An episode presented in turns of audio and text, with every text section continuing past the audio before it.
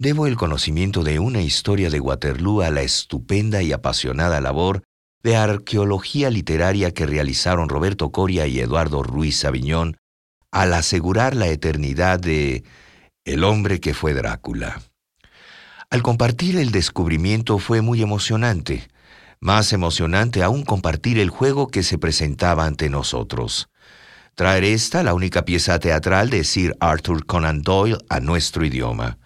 La empresa representaba todo un reto, y es que el texto no solo dista mucho de ser como aquellos relatos en los que el emblemático Sherlock Holmes hace gala de presencia y habilidades detectivescas, sino que al ser una obra que se refiere a un punto tan específico en la historia de Inglaterra, había que ser cuidadoso al ubicar escénicamente su contexto.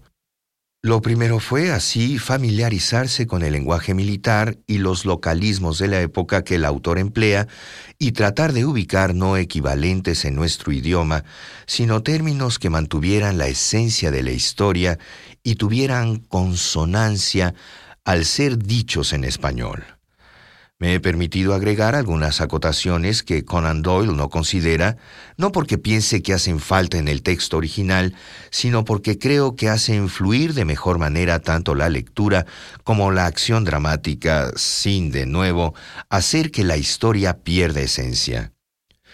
Más allá de las consideraciones formales que para esta versión en español de la obra he atrevido, creo que lo más importante se halla en lo que una historia de Waterloo pone en sutil evidencia en sus líneas. La reverencia de Conan Doyle al relato histórico y su deseo de brillar en este género.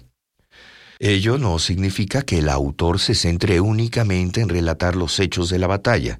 Por el contrario, la observa desde las trincheras que se forman en el alma humana, desde el heroísmo que se marchita junto con el cuerpo de aquel que le ha dado forma, Gregory Brewster, pero que cobra su nuevo cuerpo inmortal en la memoria. No memoria cualquiera, sino memoria como fuego, viva, ardiente, pero también consciente de su próxima extinción. Pero hay también otra visión, la de la joven Nora, quien reverencia tanto la figura gallarda del héroe de antaño, tanto como se asombra de los estragos que en él ha dejado el último conteo de heridas. Se observa así al héroe tanto por sus glorias como por sus derrotas a flor de piel. Por su parte, los personajes de MacDonald y Midwinter creo, dan vida a aquella comunidad que celebra al que los ha llevado a la victoria, pese a que se reconoce que su caída ya tan próxima ocurrirá de modo inevitable.